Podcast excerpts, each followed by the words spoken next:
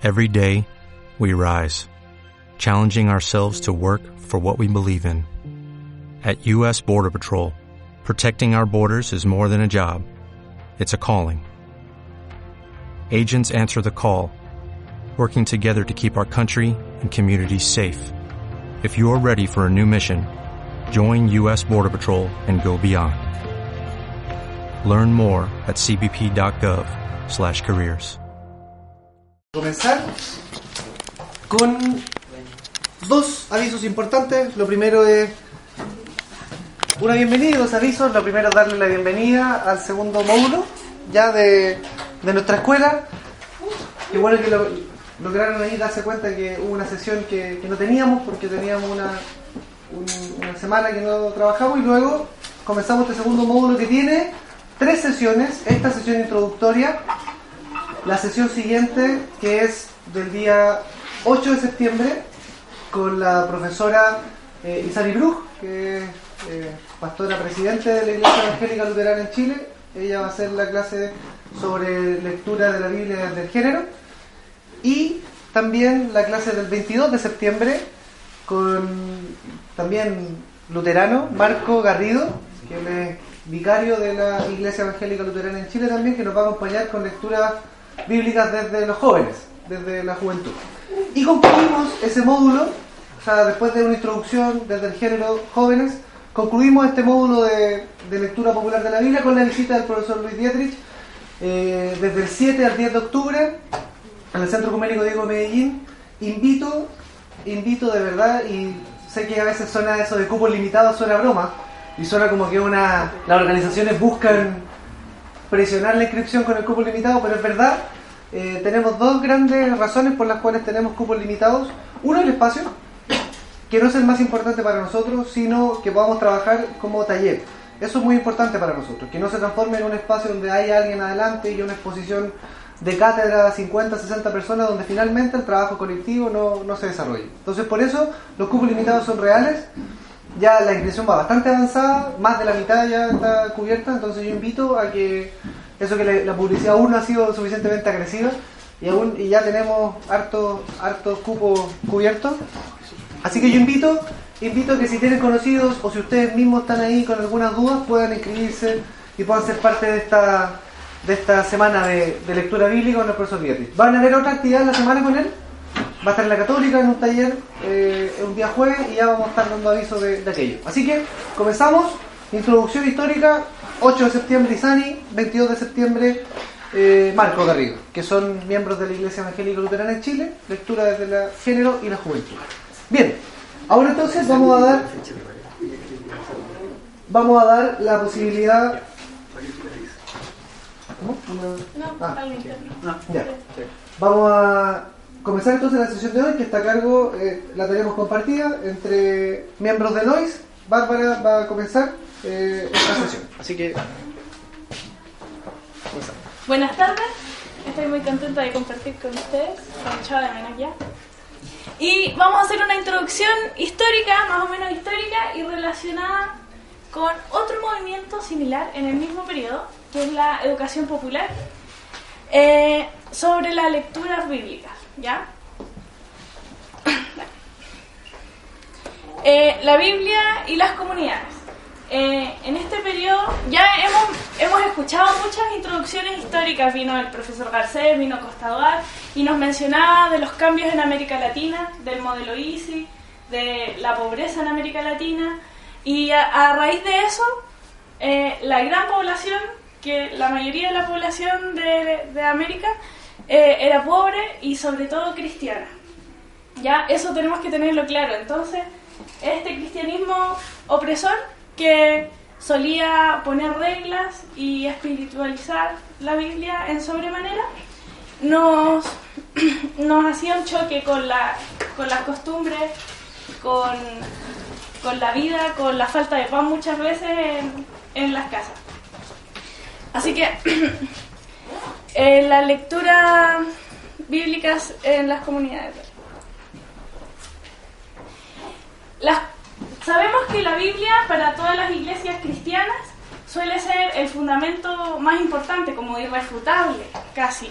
Sobre todo por ejemplo, en la iglesia evangélica, donde muchas veces nosotros tenemos como un prejuicio ante la iglesia evangélica, que sobre espiritualiza la Biblia, que todo va a ser en la próxima vida, que nuestra recompensa está en el cielo. Pero los evangélicos, sobre todo en el siglo XIX, tenían una lectura más bien bastante terrenal, pero no, pero moral, terrenal y moral. Por ejemplo, como contra los vicios, contra el alcoholismo, eh, contra el maltrato familiar en algunos casos. Entonces, esta relación se da, pero suele la relación evangélicos y Biblia no siempre ha sido tan espiritualizada como nosotros la vemos ahora con los movimientos carismáticos, pero sí tenía una relación moral más que nada con, con la historia de las personas y lo que la Biblia dice. Y los católicos y la Biblia, como dijo Costa en su clase, los católicos a veces, o sea, hasta el Vaticano II tenían miedo, miedo de volver a leer la Biblia porque con Lutero se les había revuelto todo.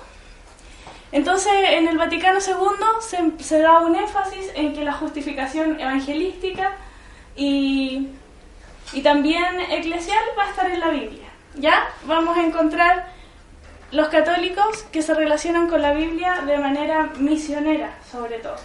Y los evangélicos que se relacionan de manera espiritual y terrenal moral. Esos van a ser los puntos con que la Biblia es común en este periodo. es ahí donde nacen las comunidades eclesiales de base, ¿ya? En América Latina eh, y sobre todo en Brasil, ojo, Brasil, el profesor que va a venir es brasileño y, viene desde esta cultura, eh, las comunidades eclesiales de base podemos decir que no es una consecuencia directa de la teología de la liberación o la teología de la liberación con una nueva hermenéutica bíblica sino que no sabemos qué es antes, el huevo o la gallina, pero sabemos que sí las condiciones de vida nos enseñan a leer la Biblia de una manera diferente. Eh, desde Europa venía desde los años 40 eh, un método que se empezó a sistematizar que es ver, juzgar y actuar. Vemos nuestra vida, juzgamos a través de la luz de la palabra y actuamos en relación a lo que esa enseñanza nos deja. ¿ya? Pero en estas comunidades eclesiales de base no, no se sistematiza desde un principio, ¿ya? Las comunidades eclesiales de base no son, no son inventos intelectuales, sino que la gente en sus propias iglesias empieza a juntarse y empieza a leer la palabra de una manera distinta, solo que después teóricos y pastores de diferentes áreas empiezan a sistematizar esta idea y a ponerle un método de lectura, ¿ya? Pero la Biblia comenzó a iluminar las comunidades y la vida cotidiana desde hace mucho tiempo, y sobre todo en contextos de pobreza. eso? Sí. Un precursor, y como yo les comenté, esta, esta situación, las comunidades eclesiales de base eh, nacen podemos decir naturalmente, pero empieza a haber movimientos intelectuales, intelectuales y religiosos, que empiezan a sistematizar estas ideas, le empiezan a poner un nombre y les empiezan a llamar eh, a poner un método de estudio. Y entre ellos está eh, un sacerdote carmelita holandés llamado Carlos Mesters, ahí puse una foto para que lo conocieran. Y él es misionero en Brasil desde 1949, ¿ya? Mucho, mucho tiempo. y crea o sistematiza eh, la lectura bíblica cambiando la mirada esencial de esta. O sea, no vamos a leer la Biblia como si estuviésemos dentro de una burbuja, sino que vamos a considerar a quien lo está leyendo y su contexto, y vamos a considerar también el periodo en el que se escribió. Entonces, ahí dice la importancia de los sujetos históricos y la relación con su contexto. La importancia de lo que dice, o sea, si está Moisés, en qué contexto estaba Moisés y, y su relación y su, su rol en su sociedad y también el rol de nosotros, cuando la Biblia nos interpela, eh, qué estamos viviendo nosotros en relación a nuestra sociedad y qué tenemos nosotros que entregar eh, de parte de eso. Eh, Carlos Mesters crea o forma, forma un centro de estudios bíblicos, el CEBI, y, ahí se empieza, empieza un movimiento muy fuerte en Latinoamérica, las iglesias católicas sobre todo, empiezan a estudiar y a formar eh, agentes pastorales, ¿ya? Entonces de toda América Latina empiezan a estudiar en el CEBI. Tampoco es como una universidad de agentes pastorales. Muchas veces se necesitaba una experiencia. Si yo lidero un, un estudio bíblico, y tengo contacto con alguien, con algún pastor que haya sistematizado más esta idea, se va a estudiar con ese pastor. Por ejemplo, eh, estuvimos en la semana de teología feminista con, con Carolina y había muchas hermanas colombianas e incluso chilenas que habían ido a estudiar con Carlos Mester, no necesariamente al CERI, sino que a aprender de su experiencia y a contar, a trabajar en una relación educativa menos formal, ¿ya? aprendiendo de la experiencia de las personas. ¿Mm? Luis Dietrich es vicedirector nacional del CEBI, eh, que, que, fue el centro que funda Carlos Mester. Entonces, el, profesor que vamos a traer la semana, él es miembro del CEBI, está a cargo de, la coordinación nacional, aparte de ser profesor de una facultad de teología, por su trabajo de militancia, por decirlo así, está en el CEBI, que es este centro que funda Carlos Mester en los 70. Sí, y, y algo que ya mencioné, pero yo creo que es muy importante recalcar, Podemos separar, por ejemplo, a Gustavo Gutiérrez, que es algo así como el teórico de la teología de la liberación, con Carlos Mesters. Tenían intereses diferentes, trabajaban en áreas diferentes. Gustavo Gutiérrez es un académico, podemos llamarlo así. Trabaja en el campo de las ideas, escribe libros, pero Carlos Mesters podemos decir que es un pastor, ¿ya? Que trabaja preparando gente y profesores para, para el terreno para la puesta en práctica y para las lecturas bíblicas en sus contextos. Eh, en este mismo periodo, más o menos entre los 50 y 60, eh, se genera un movimiento muy fuerte que también no nace, no le ponen el nombre y nace, sino que es un movimiento que de a poco va tomando forma, por ejemplo, sistemas educativos que se implantan en Cuba con, con Mariátegui, o sea, con el Che Guevara, con José Martí y después con María Tegui, y que tiene su punto culmine en los 60, con una persona, un personaje muy particular, el profesor Paulo Freire, que es un brasileño, también Brasil de nuevo, eh, que nace en el 21, muere en el 97, y ahí dice, fue un educador experto en temas de educación, de origen brasileño y uno de los más influyentes teóricos de la educación del siglo XX. Porque también genera un método que nos desarma la escuela. ¿ya? La escuela así como la conocemos, con los pupitres, con el profesor iluminado, sino que trabaja con el método similar al de los CEP, de los Centros de Estudios Bíblicos, eh, donde la importancia del sujeto es lo primordial y su contexto. Y este, estas dos lecturas bíblicas, o sea, estas dos lecturas de la educación y de la Biblia, se relacionan y se retroalimentan. Paulo Freire trabajó también para la, el Consejo Mundial de Iglesias, trabajó para el gobierno de, Eduardo Frei Montalvo en Chile. Él, fue, él trabajaba en escuelas y capacitando gente en Brasil, lo exilian cuando llega la dictadura de Joao Urlat y y se va a diferentes países de América Latina a trabajar en sus proyectos educativos. ¿ya? Si es que él consideraba que ese país tenía un, un gobierno progresista o de izquierda, él trabajaba desde el gobierno.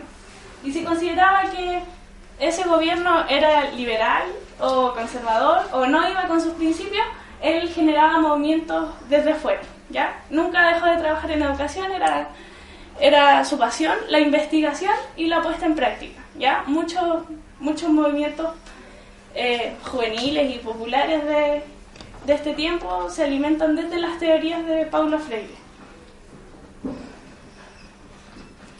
Entonces, podemos decir que hay algunos cambios en las lecturas, tanto en la lectura bíblica como en las lecturas de la escuela.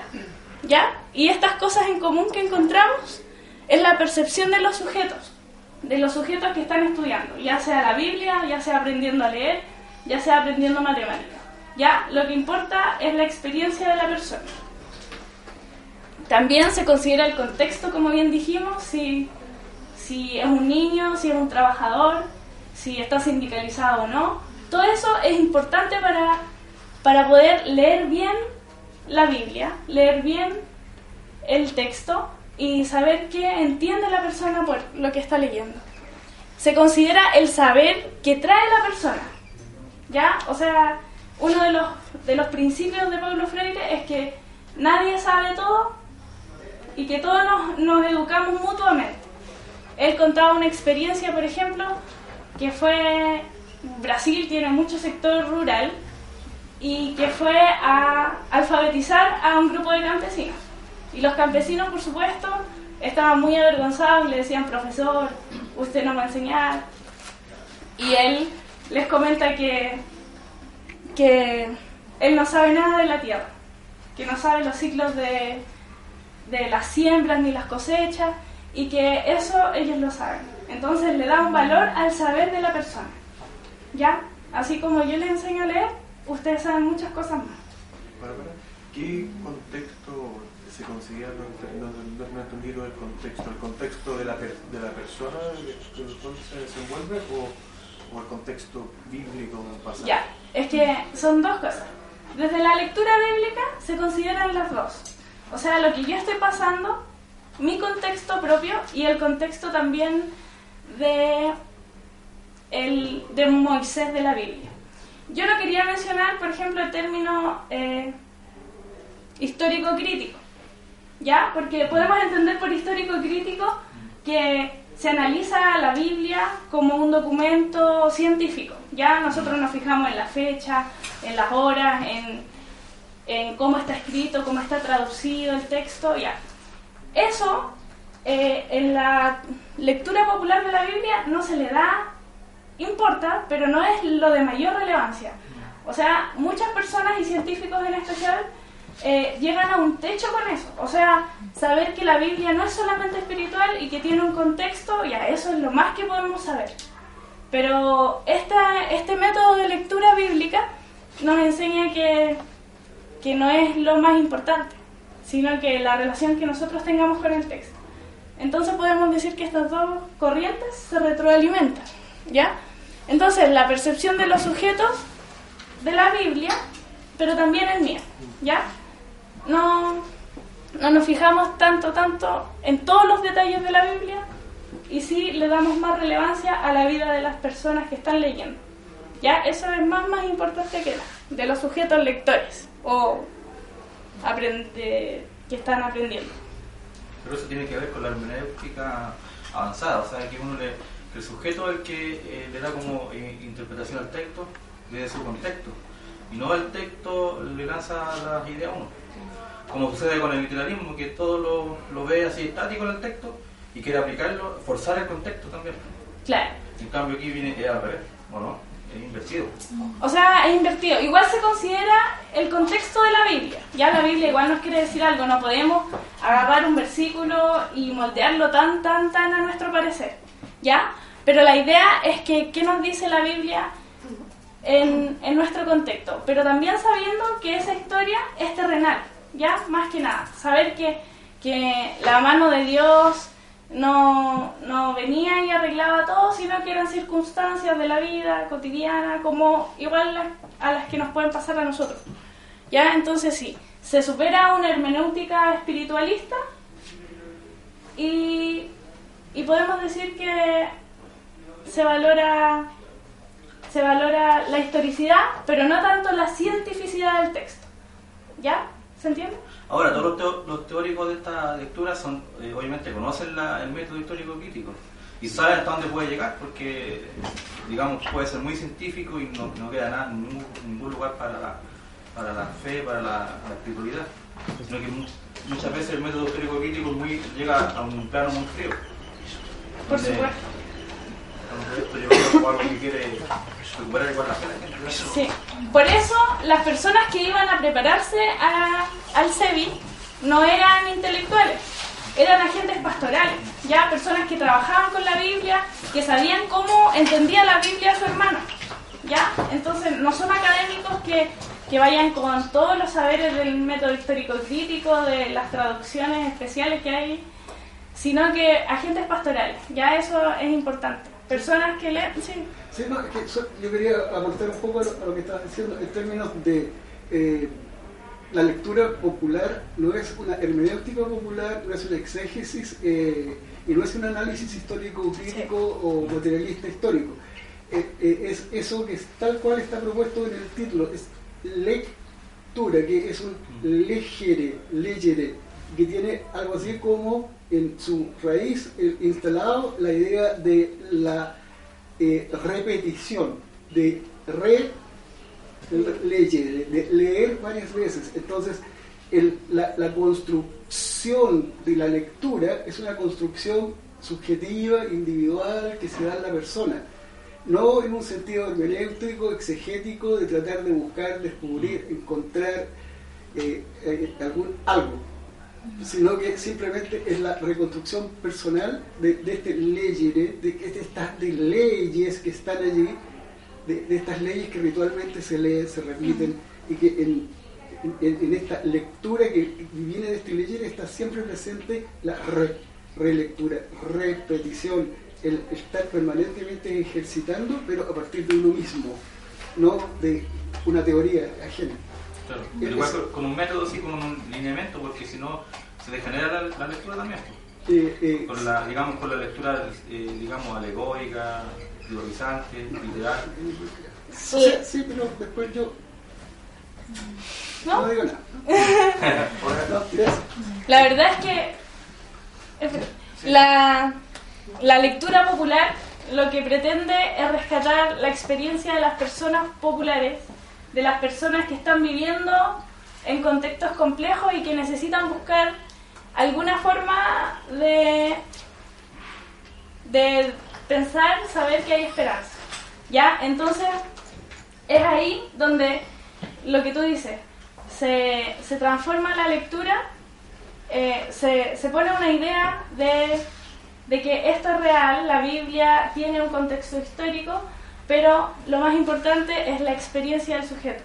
¿Ya? Eh, y si es que una abuelita nunca se pudo sacar de la cabeza eh, que Jesús, no sé, pero algo muy espiritual, una idea muy espiritual, eso también sería lectura popular de la Biblia, ¿ya? Porque es la experiencia de la persona, ¿ya? Nosotros no podemos venir y decir, ya, las leyes de la lectura popular de la Biblia es que todos partamos desde el principio de que en nuestra experiencia lo que vale es la vida política, es la vida social y la Biblia no es nada de espiritual, ¿ya? Porque todas las personas necesitamos y tenemos, tenemos eso, sobre todo los cristianos, ¿ya? Entonces las lecturas populares de la Biblia no son pura política ni pura, pura sociedad, sino que también hay mucho de espiritualidad y eso es lo que se rescata. Por ejemplo, Carlos Mesters, eh, en uno de...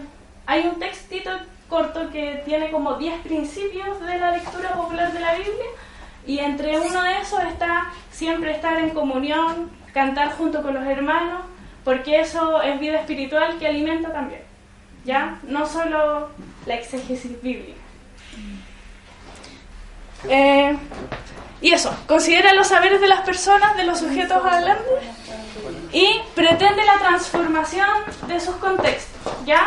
O sea, no es una, no es una lectura autocomplaciente o penosa para las personas. Pucha, estoy en una tan mala condición, eh, sino que nos, alienta a que Dios hace justicia y esa justicia puede ser a través de los movimientos políticos, de lo que yo pueda hacer para, para denunciar mi, mi causa, o también para la gente que, que es más espiritualizante, eh, una transformación que venga con Dios de la mano de manera que Él arregle los dados, ¿ya?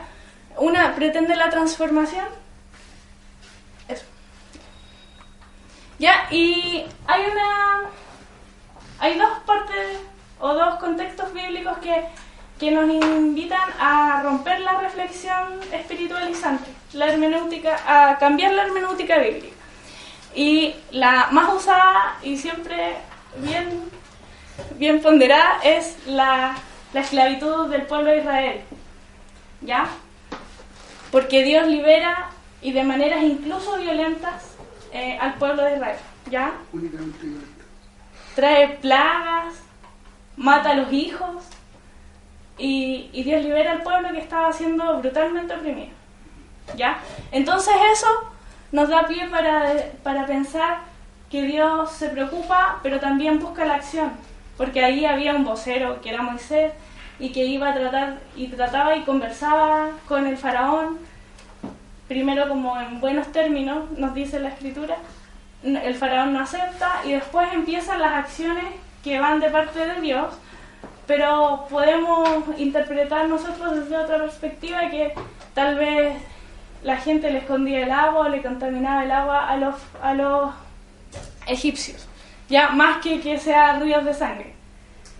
¿Ya? Entonces el éxodo, que nos invita a movilizarnos y a mostrar que Dios hace justicia con los oprimidos. Y también en el Nuevo Testamento, donde parece contradictorio, siempre José Luis lo mencionaba, Pablo es como un poco opresor, pero a lo que nosotros nos importa y a veces no vemos lo que no queremos ver, eh, Jesús. Jesús eh, liberando de las culpas morales a la gente, a, a las prostitutas, a las samaritanas, de las causas raciales y, y también liberando de las deudas económicas o, o de los pesares, por ejemplo, a la gente que tenía que llevar una ofrenda al templo, abrió las jaulas de los animales y también lo más importante siempre se preocupaba de los más de los más pobres porque por ejemplo lo, lo que Jesús hizo fue abrir la jaula para que salieran las palomas. Y las palomas era la ofrenda que llevaba la gente más pobre porque el animal más barato para quemar. Wow. porque habían corderos que los llevaba la gente adinerada pero las palomas eh, son lo que uno puede acceder con menos dinero. Entonces eh, esa justificación bíblica y que muchas veces y mucha gente nos puede rebatir. Tenemos problemas con estos métodos, tenemos eh, cosas que no vemos, cosas que no queremos ver simplemente, pero, pero creemos que Dios es transformador, o sea, que nos incita a la transformación. Entonces, esto, a través de la historia, ya les mencioné de América Latina, mucha gente se iba a preparar, no solo a Brasil, sino que puntos importantes, por ejemplo, eran Colombia, los lugares más con más problemas políticos durante ese periodo hicieron más resistencia y tomaron más la Biblia a su para los usos de liberación. Por ejemplo, hay CERS, centros eh, comunidades eclesiales de base, aún en Nicaragua. Por ejemplo, un país muy cristiano, muy revolucionario.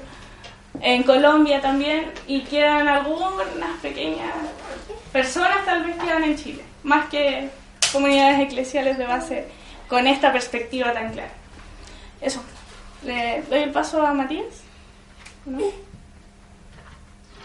Sí, yo voy a hablar de algunas cosas referidas a- al método. Eh, al método de, Insistimos en la idea de que, de que no, existe una idea cerrada en torno a, a qué es esto de lectura popular de la Biblia, no hay, no hay dogmas constituidos en torno a ella, sino que sencillamente son principios que nosotros extraímos de un texto de Carlos Mesters, que es como el, el padre fundador. Evidentemente Mesters y en general la lectura más setentera de la lectura popular de la Biblia eh, ha tenido continuadores, continuadores que, que se han fragmentado, como todo lo que ha ocurrido eh, desde los 90 en adelante en general.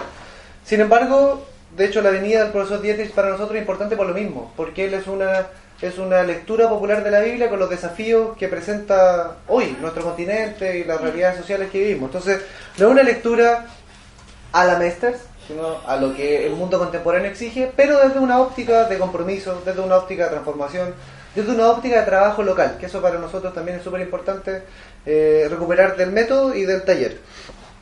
algunas cosas de método que quisiéramos decir. Lo que comentaba eh, Bárbara, eh, concebir la Biblia como, como palabra de Dios. Esto no deja de ser problemático en muchos sentidos. Esto no deja de ser problemático en muchos sentidos. Pero, pero aún así, esta tendencia, y nosotros como observadores hacemos ciertos compromisos y ciertas apuestas. O sea, más allá de que podamos desarmar el texto bíblico con las herramientas que nos entregue la historia, la filología y, y las diversas ciencias, si el texto bíblico no sigue siendo un lugar desde el cual podemos encontrar la voz de Dios para las comunidades, entonces el texto bíblico va a dejar de ser inspirador y va a dejar de ser normativo en muchos sentidos.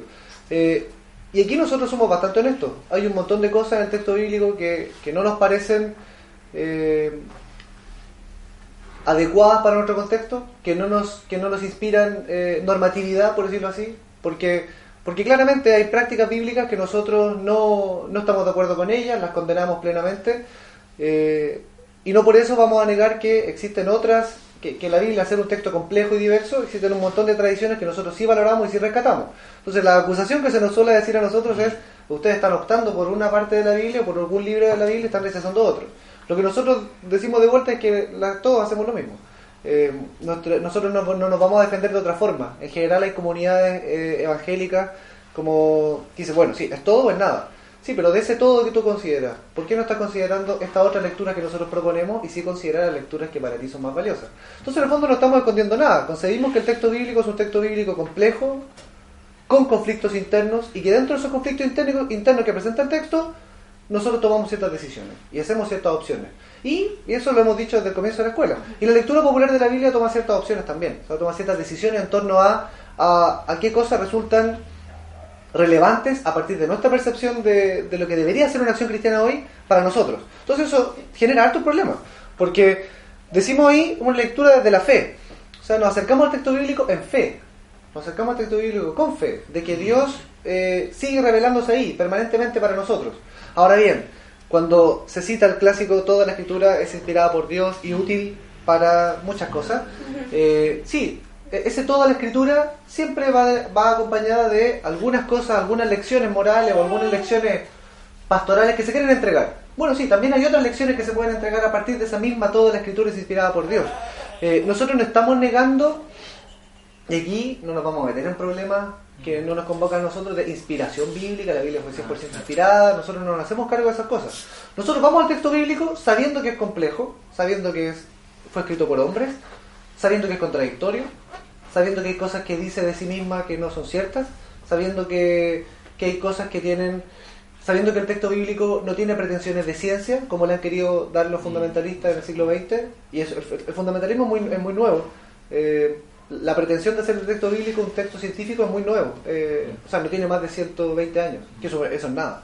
O sea, en la tradición cristiana el texto nunca fue interpretado como un texto científico a la ri- así como, no, entonces el apocalipsis va a venir en no sé cuántos años más. O sea, ese, esos son inventos del siglo XX. Eh, o sea, la, edad- la Edad Media, la- el cristianismo antiguo tuvo lectura mucho menos eh, obsesiva con, de la Biblia que, que el siglo XX. Pero a pesar de todo, nos acercamos al texto bíblico como un texto de fe, como un texto que revela al tiro bueno, como un texto que en el cual vamos dispuestos a escuchar algo. Porque, y si ese algo que nos habla no es Dios, entonces finalmente se transforma en un texto inspirador, como hay un montón de otros textos inspiradores, como el Principito puede ser inspirador. Eh, sin embargo, concebimos que a pesar y dentro de todo eso, Dios sigue hablando, sigue hablando eh, en el texto bíblico y nosotros seguimos creyendo que nuestra acción como observatorio es acción de obediencia. Eh, y que las comunidades cristianas que se comprometen política y socialmente lo hacen en obediencia a una lectura y en obediencia y con esas palabras cristianamente entendidas. Eh, la tradición católica usa el discernimiento de los tiempos, el discernimiento de los signos. Nosotros, nosotros más bonjoferianamente hablamos, bueno, nosotros actuamos en, en- en obediencia cristiana. Parcial como toda obediencia. Limitada como toda obediencia. Interesada como toda obediencia. Justificada como toda obediencia. O sea, eh, vamos al texto bíblico con esa, con esa, con esa pretensión. Y nos hacemos cargo de, la- de los conflictos y, la- y las contradicciones que encierra. No, no escondemos la contradicción que encierra preocuparse por una lectura y no preocuparse por otro. Hacer una escuela de formación con estos profesores y no hacer una escuela de formación con otros profesores. Nos hacemos cargo de la contradicción que eso implica. Porque así es. Manuela y Sergio. Eh, que cuando dices como la lectura popular de la Biblia toma posiciones, es como cada grupo cuando, o sea, la lectura popular de la Biblia refiriéndose a la situación en que está un grupo leyendo de hecho Sí. y que en ese momento tuvo una posición, o a que en general hay ciertos lineamientos que históricamente ha tenido, por ejemplo, que ha tomado la posición de entender eh, la liberación de Israel como una forma de ver nuestra posibilidad de liberación ahora, Claro. como que esa posición ha tomado, o que en un grupo puede tomarla de una manera y en otro grupo decir que eso era totalmente espiritual. Sí, perfecto. Eh, sí, tampoco, tampoco vamos a decir que solamente constituye el acto mismo de lectura del momento, eh, porque eso puede derivar a, o sea, no me cabe duda que hay grupos muy fundamentalistas, sectarios, violentos, que también leen la Biblia en algún momento y toman decisiones en torno a eso. Eh, yo no podría justificar a través de eso todo. O no podría justificar a través de ese acto de lectura de grupos, no sé, de cristianos fascistas. Podría justificar esa lectura y bueno, sí, es lectura popular porque están haciendo una obediencia al texto, ok. Claro, uno podría mentir y decir, sí, la lectura para todos. Sin embargo, nos hacemos cargo de una tradición de la lectura popular de la Biblia que tiene una, que tiene una tradición de compromiso político-social con los oprimidos, en, un, en, en el amplio sentido de lo que esa palabra significa. Una sesión discutimos en torno a eso. Pero claro, no es solo ese acto, sino que nos hacemos cargo de una tradición de compromiso, al menos para llamarlo de una forma no tan como no tan avanzada, sino una tradición de compromiso político eh, que en América Latina evidentemente ha tenido un tinte de izquierda, ha tenido un tinte con compromisos políticos eh, antidictatoriales y eso no lo, no lo vamos a esconder. Pero tampoco vamos a decir que la lectura popular entonces es cada momento donde cristianos se reúnen en torno al texto bíblico para, para extraer ciertas conclusiones, eh, porque sería permitirlo todo, con un gran paraguas que sería la lectura popular de la Biblia. Una- un comentario en general, le que la, postura que tú le das al observatorio frente a los temas de estudio es eh, agnóstica, eh, sería una práctica de un agnosticismo epistemológico fuerte, eh, muy fuerte, y que tiene un poco que ver con el racionalismo operiano del mundo liberal, de, de decir, mira, yo no, sé por qué actúo racionalmente ni porque yo he elegido ser racional, pero desde el momento en que ya hice la elección y he elegido ser racional, voy a actuar racionalmente, siempre racionalmente. Entonces, ese eh, eh, eh, ag- ag- agnosticismo liberal que está reflejado en la obra de Popper eh, es más o menos lo mismo que tú estás describiendo. O sea, yo no combato a nada porque todo tiene su lugar. Yo entiendo que todo está bien o está mal, pero no es mi tema. Yo he hecho una elección y a partir del momento en que la hice, solamente me voy a mantener fiel a esta elección. El resto está. Y con eso se produce un efecto epistemológico curioso porque derrumba montón- un montón de posibilidades de argumentación y contraargumentación contra otras personas que pueden tener no una postura que consideren necesariamente verdadera y que quieran imponértela, sino que con otras posturas que necesariamente pueden influir y quebrar tus argumentos. Simplemente porque son argumentos de otros y son válidos los míos también. Entonces, yo creo que de eso que tú me planteas, ¿cuánto de eso también se traspasa a la lectura popular de la Biblia, este agnosticismo metodológico o epistemológico que, que tú estás anunciando? Sí, yo creo que. Y ahí, y ahí está el problema que en el mundo contemporáneo podríamos hacer una elección. Una elección que yo siempre doy el mismo ejemplo porque me resulta un ejemplo muy inteligente. Que es decir, yo estoy seguro que algunas personas ya me han escuchado decir el ejemplo. La Alemania nazi, había dos iglesias oficiales. La iglesia de los cristianos alemanes nazis y la iglesia confesante antinazis se estaba constituyendo en el mismo momento el Consejo Mundial de Iglesias. Entonces el Consejo Mundial de Iglesias necesitaba representantes alemanes. Entonces el Consejo Mundial de Iglesias manda la carta a la iglesia alemana, a la iglesia oficial pro-nazi, por decirlo en términos más vulgares, y a la iglesia confesante antinazi. Entonces, claro, como el Conse- Consejo Mundial de Iglesias se pretende abierto e inclusivo y quiere acoger a la mayor cantidad de iglesias protestantes, eh, la carta le llega a las dos. Y Bonhoeffer, teólogo secundario de la iglesia confesante, no pensemos que era el teólogo de la iglesia confesante, teólogo secundario, un poco no tan, no tan estelar, su muerte fue muy, muy protagónica, por eso adquirió cierta relevancia, pero él dijo no, acá la iglesia confesante es la iglesia verdadera y la iglesia de cristianos alemanes es una iglesia hereje. Sea, el anticristo está en la iglesia nazi. Entonces esa decisión hoy, en el mundo contemporáneo, es muy fuerte de hacer. Una decisión como epistemológica, política, muy fuerte. Entonces nosotros hemos tenido muchas discusiones al respecto eh, y yo concuerdo con lo que, con lo que señala, y avanzar hacia, hacia lo otro sería hacer el gesto de Bonhoeffer. Un gesto que hoy a mí tampoco me parece, y muy honestamente, pero ya hablo con Matías, tampoco me parece una aberración intelectual. Decir, no, esa iglesia es una iglesia hereje. Evidentemente tendría el 90% del mundo encima diciendo, ¿y quién eres tú para definir qué es la herejía y qué no? Entonces, frente a esa, frente a esa decisión violenta de decir, claro, nosotros estamos con esta lectura, por ende las lecturas proto conservadoras o proto racistas de las Biblias son falsas, y son lecturas herejes y son lecturas que no deberían concebirse como cristianas. Eh, nosotros, mientras tanto, no podemos negar su condición de verdad porque son reales, existen, la gente la hace. Nosotros creemos que son lecturas falsas, por eso optamos por otras lecturas y por otras tomas de posición. Entonces, mientras tanto, nuestra posición es bastante tranquila, es mostrar que tenemos estas posiciones, esas posiciones las estamos tomando porque estamos en contra de otras posiciones, eh, pero no, tampoco pretendemos ser como eh, la agrupación bíblico-teológica que se dedica a, denostar como herejes a las otras que no toman su posición. Por eso, lo que queda es lo que tú comentas como bien claramente. Lo que queda es como finalmente una toma de posición clara, consciente, racional, eh, y que da la sensación como de ser demasiado fría.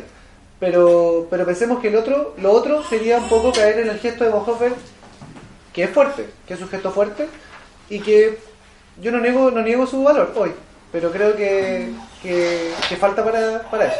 Falta para llegar a avanzar a decir no, tales cosas son herejes derechamente, porque son lecturas, porque son lecturas que nos parecen falsas. O sea, pero eso, eso. Ojalá que, que se entienda más o menos la, la, la, la reflexión que estoy haciendo, porque, porque el comentario me parece muy atingente, pero, pero también el contraargumento para nosotros sigue siendo muy fuerte. O sea, tomar, la, tomar una posición implica negar a todas las otras su condición de verdad. No. Nosotros creemos que hay algunas que sí, derechamente son lecturas bíblicas que son racistas y que son anticristianas, sí. Pero no por eso vamos a andar con un cartel denunciando como hereje a aquellas que sí lo son. Eh, No, no es denuncia. No, no. Es argumentación. Claro. Es capacidad de diálogo. es que el debate de... Incluso con, la- con las mismas posiciones que están al, al interior de tu, tu propia posición. O sea, con la subjetividad, Ah, claro. las subjetividades que surgen al interior del mismo IS. O, o al interior de los, los que somos como eh, eh, hermanos simpatizantes. de- Claro, de- de- de- claro. O sea, contra esas subjetividades, o sea, también hay que, eh, por eso te digo, donde cuando se, se habla de una posición que cuya posesión, una posición cuya posesión es como baluarte, como valor, es el eh, eh, permitir, abrir, escuchar, reformular, pero siempre a partir de un método que no incluye eh, la confrontación o la argumentación en contra o la manifestación de las falacias que pueden haber en otros discursos. O sea, en Claro. fin, pues quiere decir que yo tampoco acepto que a mí me califiquen de absurdo o que me califiquen de eh, o que me califiquen de falaz o que me califiquen de no sé. Entonces lo mismo que yo lo, lo que yo veo que en esta conjetura epistemológica sobre la cual se construye estoy apuntando para allá también el- se construye al final qué estoy diciendo estoy diciendo que así yo lo que yo no le hago a los otros a mí no me lo pueden hacer. Y como yo no le hago eso a los otros a mí nadie me puede decir por ejemplo que estoy equivocado o que estoy en un error. Porque el error para mí no existe porque todo es subjetivo. Y por lo tanto cada uno puede tener su propia verdad. Así habrán tantas lecturas populares de la Biblia como lectores populares de la Biblia. Claro, y cada una será una subjetividad que tendrá ese valor subjetivo. pero nosotros no llegamos hasta allá, Sergio. Yo siento que está, o sea, está, No, no, no, no, pero yo digo que eso es lo que se da. Está, está siguiéndole la línea hasta el final, pero nosotros en la práctica concreta no seguimos la línea hasta el final. No, no, Eh, tú cortas y dices acá está nuestra lección, acá está... Pero dentro de eso, pero dentro de lo que tú decías antes, nosotros también tenemos claramente un, ¿cómo, cómo llamarlo? Como un, un horizonte de, un horizonte no infinito, no 100% abierto, porque eso, o sea, y aquí también tenemos que ser sinceros, si tuviésemos un horizonte 100% honesto de, o, o abierto, eh, eh, sin discriminación alguna, discriminación es el término más, más preciso de la palabra, sin discriminación alguna, o sea, hay momentos donde sencillamente, porque lo hemos vivido, el diálogo es imposible. Entonces, entonces, entonces tenemos un amplio, no, lamentablemente no tan amplio, esperamos que cada vez sea más amplio, un abanico de diálogos contextuales en torno a este tipo de cosas en las cuales no hay acuerdo, pro- problematas, cuestiones que todavía no están resueltas, con las cuales podemos debatir un montón de tiempo y en eso estamos 100% abiertos. Pero claro, pero dentro de, eh, de un núcleo de reflexión que tampoco es tan duro, pero, pero sí un núcleo en el que nosotros nos situamos y, y claro, lecturas afines que puedan estar cerca de nosotros también, también están ahí. Eh, lo que nosotros queremos ser, ser honestos sin mostrar como la, la, insisti- la como la una fuerte conflictividad de Lois es aceptar como no, entonces, porque es la, la- es la pregunta de Manuela. Entonces finalmente toda lectura que se haga en cierto contexto por un grupo de personas va a ser lectura popular de la Biblia y frente a eso es nuestro deber de honestidad decir no, decir no porque nosotros nos hacemos cargo de una tradición y nos hacemos cargo de una de una orientación que si no le damos ese cariz puede permitir que la iglesia nazi sea del consejo de la iglesia eh, en, el- en los términos de la metáfora que estaba haciendo delante pero pero claro o sea nosotros tampoco tenemos cuestiones sobre este tema absolutamente definidas, pero sí sabemos que, eh, que estamos en contra de ciertas lecturas bíblicas que se hacen con ciertas intenciones patriarcales, eh, sexistas, racistas, eh, en fin. Y- y frente a eso, y frente a eso, eh, por eso tenemos tanto que hacer que no estamos tampoco como denunciando y sentándonos a dialogar en torno a ciertas cosas. Más que nada estamos eh, tratando de generar procesos formativos. Más que, bueno, sí, juntémonos a conversar en torno a la autoridad de la Biblia. Puede ser un buen tema, puede ser un buen tema. Pero mientras tanto estamos tratando de reflexionar desde nuestro espacio, tratando de encontrar nuestros propios sentidos comunes.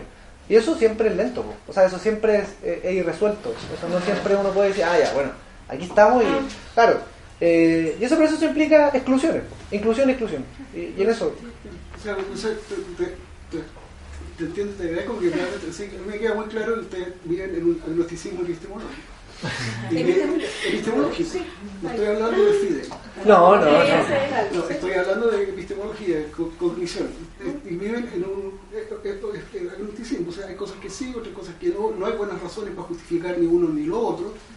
Eh, cuando llega algo que realmente me revuelve el estómago, yo tampoco tengo que dar demasiadas razones por qué me revuelve el estómago, pero sí lo voy a poner ahí. Voy a... O sea, claro, es el racionalismo liberal. Nada más que si tú lo, ves en las obras de Popper, Sociedad Abierta y sus enemigos y todo, tú vas a ver cómo ese tipo de filosofía que está en Hayek, en Nozick, eh, eh, es la, la construcción del individualismo liberal. Pues Por eso que me llama la atención, porque cuando tú hablan de posiciones de izquierda, y hablan de posiciones de izquierda, pero están hablando de posiciones de izquierda con un discurso Sí. liberal. Ah, verdad. No, dale. Sí, eh, no, que no, no puedo estar, si no, en absoluto desacuerdo contigo. Bueno, Eso también está diciendo. Sí, No, es no, la sí, sí. no, porque ahí, claro, pero, pero, pero me parece que, que lo que queda abierto es, es- es justamente como que hay elementos que, bueno, es, que al final voy a repetir lo que va a decir Matías, punto, ¿no? es como hay elementos que están siendo problematizados y que nosotros todavía no tenemos resuelto y asumimos que eso no lo tenemos resuelto, pero sin embargo hay hay a priori que tenemos y afirmamos y lo sostenemos y eso lo sostenemos a través de ciertas tradiciones que afirmamos y, y por lo mismo eh, o sea solo desde ahí se puede tomar posición porque si no seríamos la pura neutralidad y ahí yo te acusaría de llamarnos a la neutralidad constante y eso eso no estamos dispuestos para nada a hacerlo o sea Eso me gustó. O ¿Cuáles sea, están- ¿A dónde están esos eh, principios? Así, de- de- porque eso es lo fuerte. Si no están esos principios y no se enuncian, el, el otro discurso, como lo planteaba Matías, se entiende como una neutralidad. No, pero nosotros en la sesión, en la última sesión, nosotros dijimos, terminamos y la sesión era si es relevante la teología de la liberación hoy.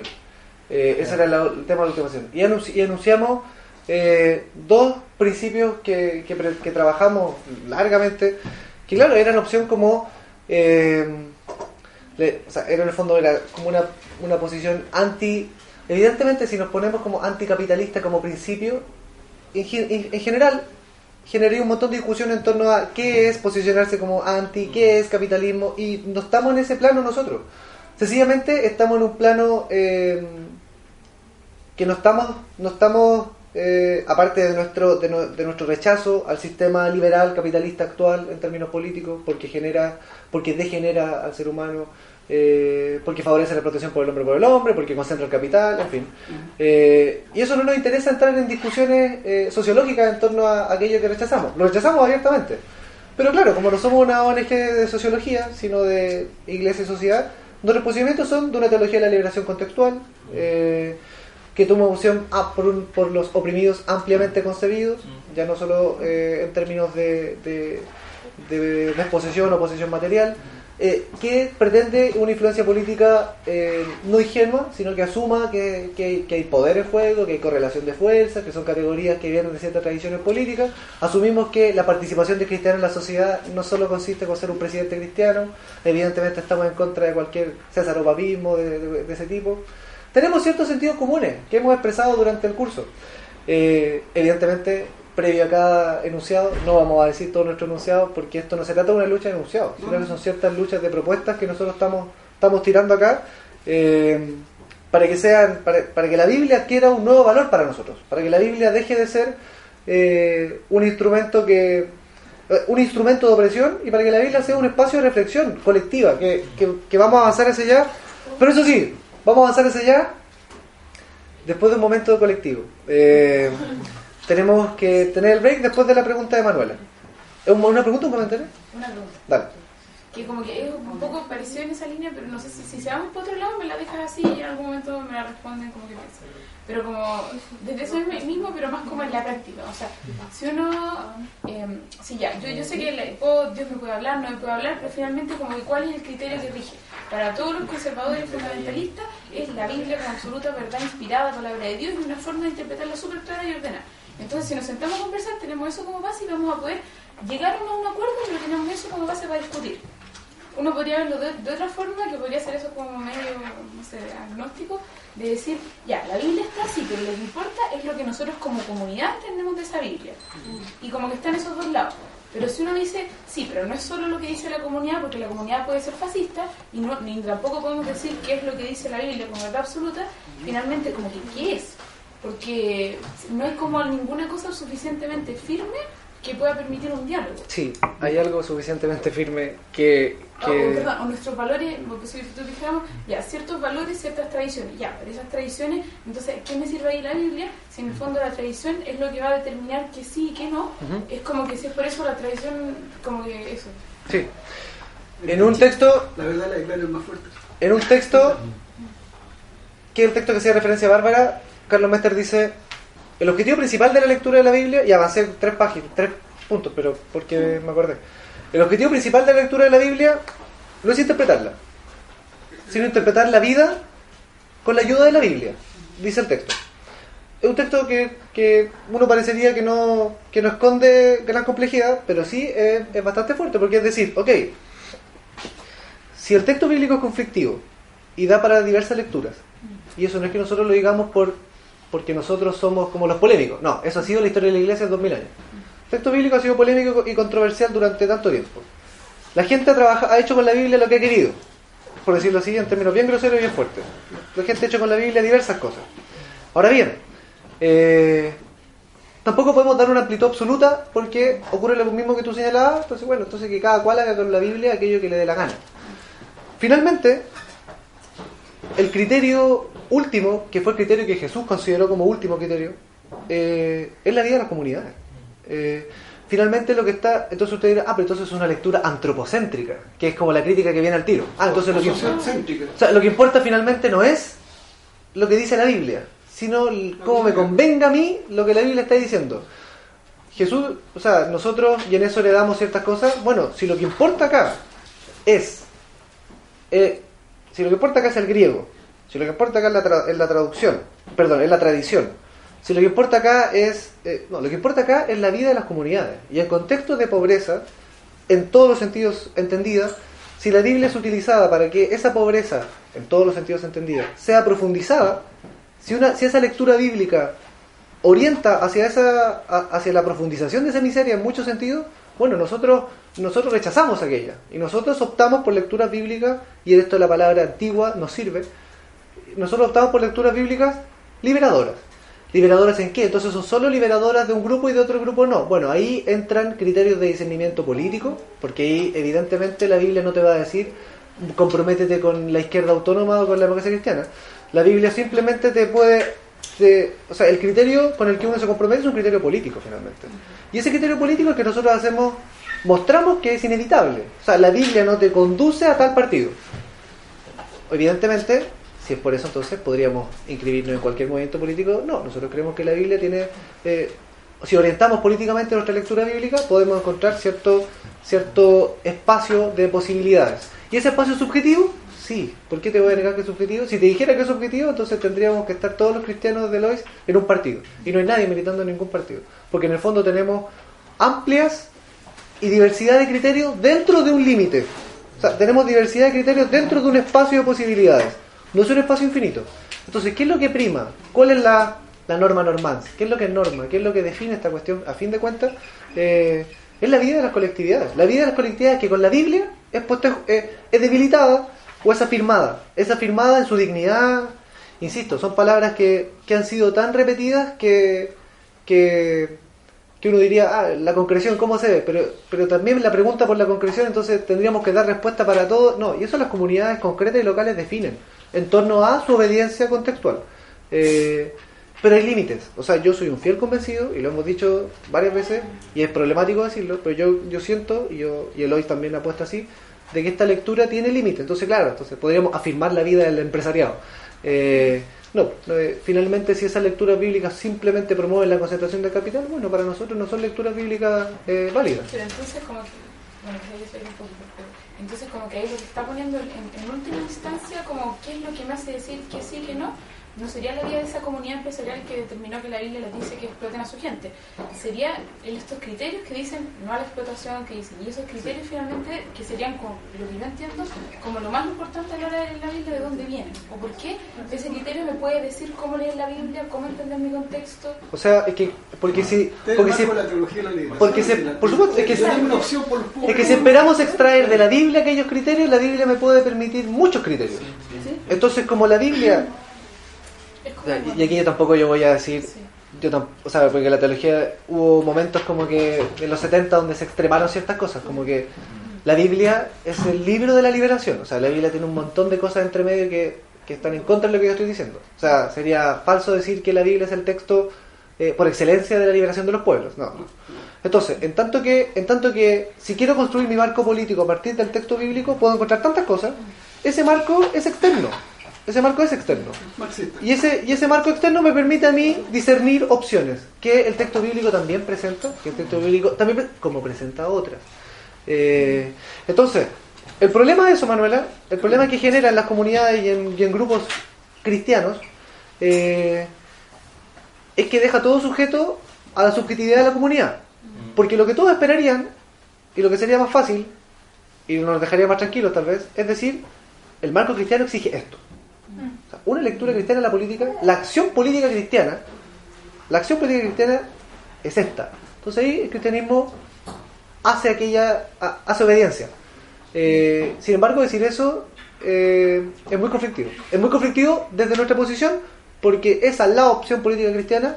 Eh, Yahvé en el Antiguo Testamento escondió y, y, eso lo vamos a ver con Dietrich, por eso lo digo, y acabó con muchas deidades que no necesariamente implicaban eh, prácticas abusivas como el, Nuevo, como el Antiguo Testamento presenta. Eh, prácticas como homicidas o... Y eso lo vamos a ver también. O sea, hay ciertos relatos que están ahí en pugna en el Antiguo Testamento, eh, por los cuales claramente a la hora de leerlo en el Antiguo Testamento tenemos que hacer algo frente a eso. Entonces tenemos un marco a partir de, de Yahvé o de los estos dioses moabitas. los marcos son siempre conflictivos dentro del texto. Como el Af- tiempo. afuera, afuera también es conflictivo. Entonces siempre, siempre, para no quedarnos en el relativismo de la inercia, no hagamos nada entonces, porque todo es tan conflictivo y tan relativo que no hagamos nada. No, nosotros estamos haciendo una semana bíblica, estamos haciendo una escuela de formación, estamos apoyando talleres populares con algunas comunidades locales. ¿Por qué? Porque tomamos decisiones y opciones dentro de este relativismo epistemológico del cual hemos estado hablando. Y eso siempre es arriesgado. Eso siempre es arriesgado. Anteojos lo de, hace- de Carlos Marx, o de las ciencias sociales, como dicen en general, se toma los anteojos del tío Carlos y se lee la Biblia. No, pero eso- Pero, pero, pero, pero, Al break, tenemos que ir al break. No, pero eso no. Seamos locos,